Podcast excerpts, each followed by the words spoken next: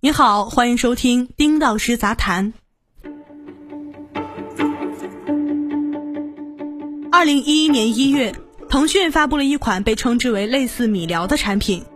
此后十年，这款产品深刻的改变了中国互联网生态的基本格局，也深刻的影响到了你我他的生活和工作方式。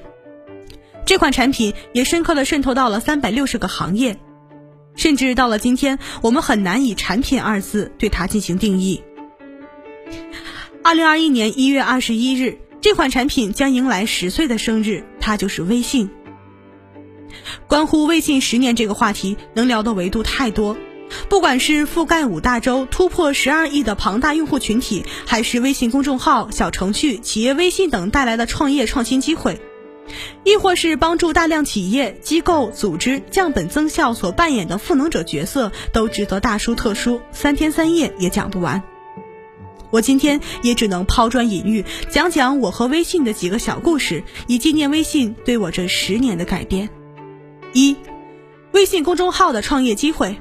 二零一一年被看作是移动互联网的元年，那一年微信诞生，小米手机发布，美团推出移动端。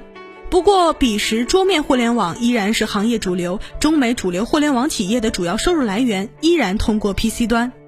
二零一一年秋天，我加盟速图公司。我们十多位坚信移动互联网必将改变世界的小伙伴，蜗居在北京西直门附近的一间民房里，开启了轰轰烈烈的创业之旅。速图网有自己的技术团队，很早就做了基于移动端阅读的优化，不过效果不好，我们的用户并没有养成移动端阅读科技资讯的习惯。二零一二年八月，微信推出微信公众号，我们的机会来了。速图创始人范峰认为，微信公众号是划时代的产品。一夜之间，动员公司所有员工投入到微信公众号的运营中来。可能很多人听说过人力资源管理这个工号，就是当初我们的一位 HR 运营的账号。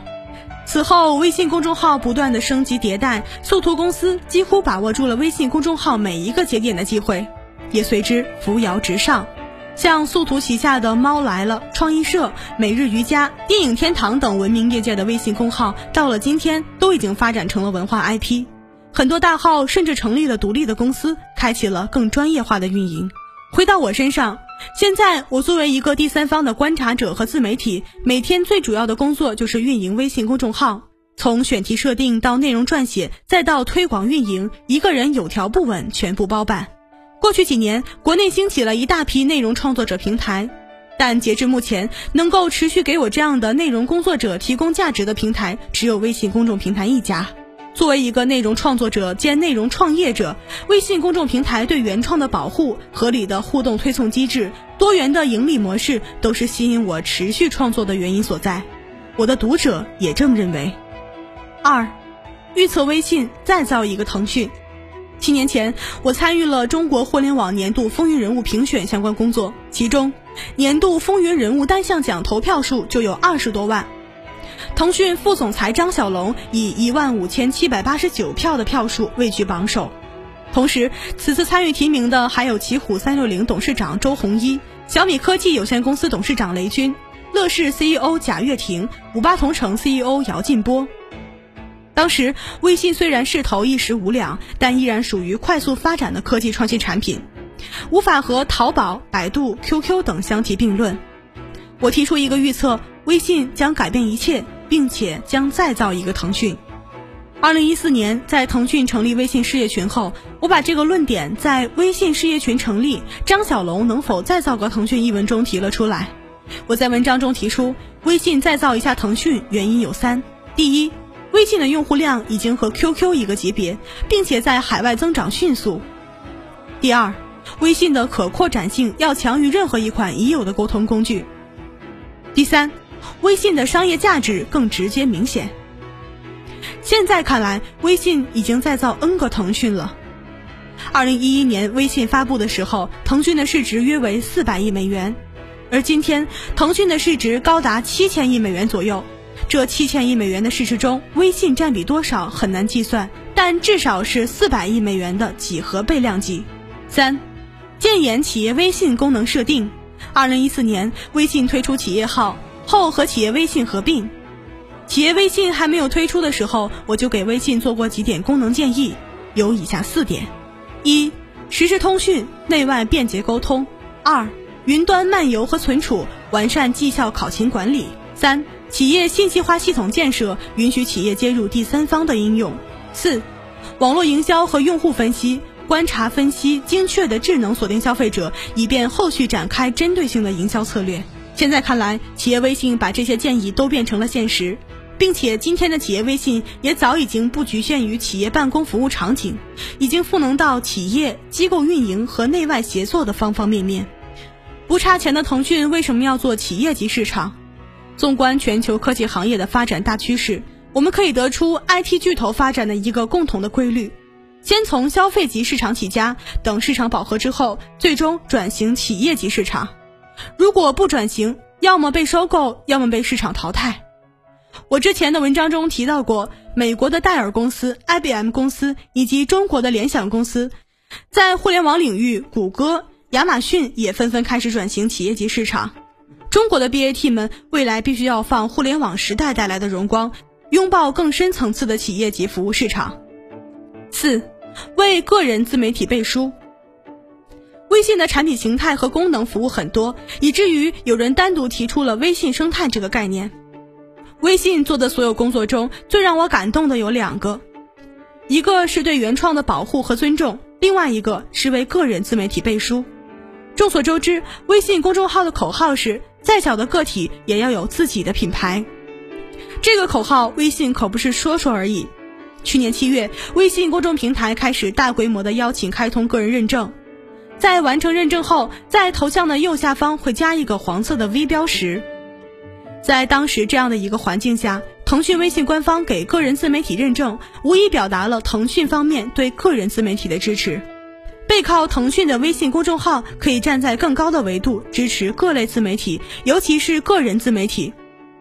微信公众号过去多年推出的原创保护、赞赏、付费、商品推广、小程序管理等等服务，对自媒体的发展颇有助益。在微信公号个人认证服务推出后，包括我在内的很多自媒体都收到了邀请。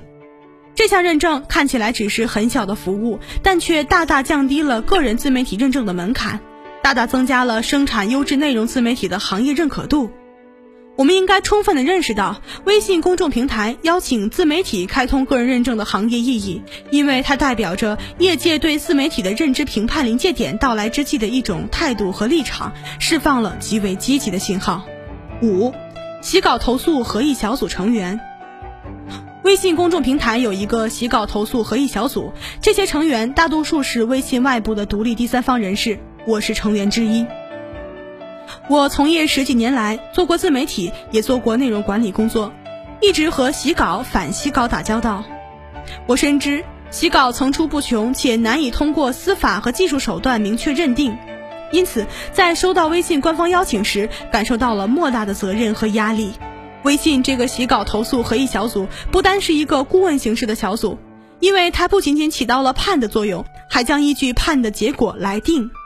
进行贯彻执行。经合议，若存在洗稿，洗稿内容将会被替换为原创作者的内容展示，合议结果也向用户公开展示。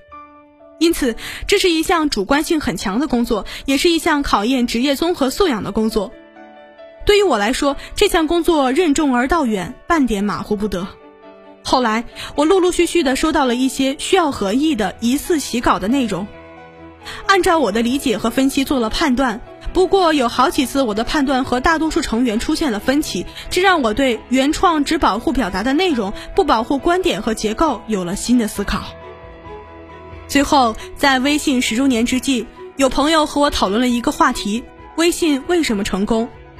这个问题太大了，让我想起了张小龙的那句揶揄：每天有一亿人教我怎么做微信。微信成功的要素当然是多元的，但其中很重要的一点是应用了他前辈米聊经常说的那句话：“小步快跑，快速迭代。”传统的商业思路是夯实一层土，再撒一层。这种稳妥的思路可以把企业带得更健康稳定，更能做成一家百年企业。不过，微信所处的时代是互联网时代，面对机会有百分之三十的机会就做了。如果等到百分之百成熟了再做，那就太迟了。市场就可能被其他企业抢跑。微信抱着百分之三十机会就去做的思路，不断的迭代组织和产品，才有了进一步的发展可能。虽然有很多的产品中途失败，但没有关系。所以我们也都看到了，微信虽然用户量已经到了十亿量级，产品形态看起来也已经完善，但还在不停的进行大幅度的创新，不断的推出新产品和新服务。从公众号到小程序，从朋友圈到视频号，从支付到扫一扫，从个人微信到企业微信，微信的创新从未止步。以上就是本期所有内容。本文作者丁道师，欢迎订阅我的频道，我们下期见。